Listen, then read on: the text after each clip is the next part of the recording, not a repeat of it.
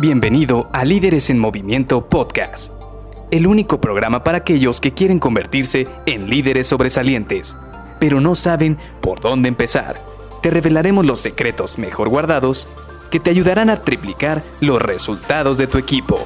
Con ustedes, su anfitrión, mentor en temas de liderazgo, CEO de Líderes en Movimiento y persona que piensa que Maná es el mejor grupo de rock mexicano, Luis García.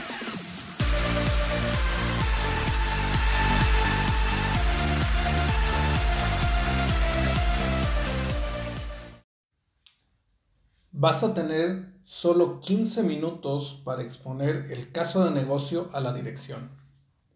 Hola, ¿qué tal? Soy Luis García y te doy la bienvenida a Líderes en Movimiento Podcast. ¿Cuántas veces no nos hemos enfrentado a esta situación? En la cual nos dicen solo tienes 5 minutos para exponer tu caso, solo tienes 15 minutos para traerme tu caso de negocio o tengo solo 10 minutos disponibles para que me platiques qué es lo que está pasando. Esto es muy común y justamente este fin de semana estaba platicando en una sesión donde precisamente tocábamos este tema y voy a platicar un poco de, las organizaciones, que es donde más lo he visto, pero conforme van subiendo los escalafones de las personas, conforme va llegando al manager, senior manager, director, el VP, todos estos rangos que hay en la organización, su tiempo se vuelve cada vez más escaso. ¿Por qué? Porque tienen que tomar cada vez más decisiones, tienen que revisar cada vez más áreas, más personas, tienen que ver más cómo el negocio va a aportar o va a rendir en los números, en los libros.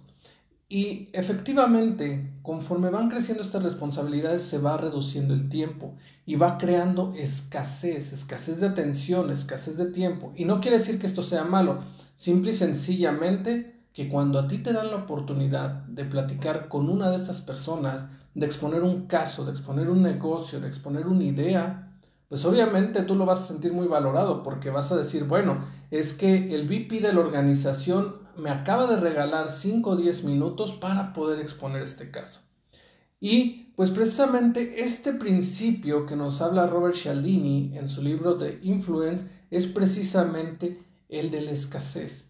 Y también lo hemos visto muchas veces en las tiendas, por ejemplo, cuántas veces no has ido a una tienda, de, a un autoservicio y quieres comprar un electrónico y te ponen ahí el logo de últimas cinco piezas o solo disponible durante esos tres días o cuando compras un producto que te dice edición limitada. Pues precisamente este es el principio que se está buscando, el principio de escasez. Y en este momento quizás te estarás preguntando, bueno, ¿y cómo puedo aplicar ese principio a las cosas que estoy teniendo dentro de mi equipo.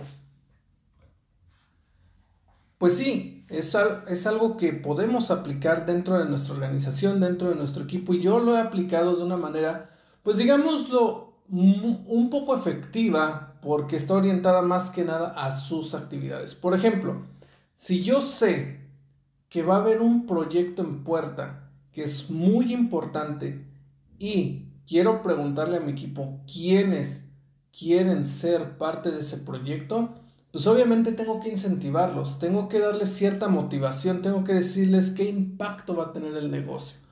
Entonces ahí es donde llego y les platico. Obviamente también tiene que haber un trabajo de por medio. saber si este proyecto lo van a poder hacer todos o si simple y sencillamente es un proyecto que van a poder ser dos o tres personas de mi equipo y entre ellos platicar quién pudiera ser la mejor opción o quién quiere tomar la iniciativa de llevar ese proyecto. Entonces ahí es, como te digo, donde les platicas el impacto positivo que puede traer este proyecto en su desarrollo personal. Y obviamente también la confianza que vas a estar depositando en ellos al poder asignar este proyecto a alguno de ellos.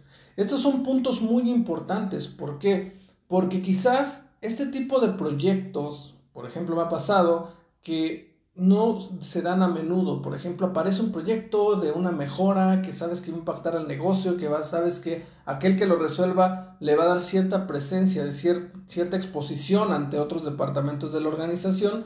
Pues obviamente buscas o quieres incentivar a que los miembros de tu equipo participen en el proyecto, porque sabes que eso les va a traer grandes beneficios a futuro, como lo decía, exposición ante otras áreas, experiencia y también mucho este, que aportar para la organización. Y es por ello que tienes que hacer esta incentivación. Ellos se van a dar cuenta de que este tipo de proyectos son muy escasos, son muy pocas veces las que se presentan y ahora sí se van a querer motivar por tener o llevarse este proyecto o ser parte de este proyecto. Otra cosa para la cual utilizo lo que es el principio de escasez es para el reconocimiento.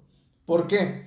Muchas veces estamos acostumbrados a ver que el reconocimiento puede ser algo de, ah, buen día, hiciste un gran trabajo, qué bueno que terminaste el día y hoy estuviste aquí. Y realmente es, se va a oír un poco difícil de creer, pero si tú empiezas a acostumbrar a la gente a reconocimientos, de repente eh, lo van a ver como algo muy normal. Y cuando necesitas volver a incentivarlos, el reconocimiento tiene que subir la vara. Tiene que ser un mejor reconocimiento para poder este, mantener a la gente contenta.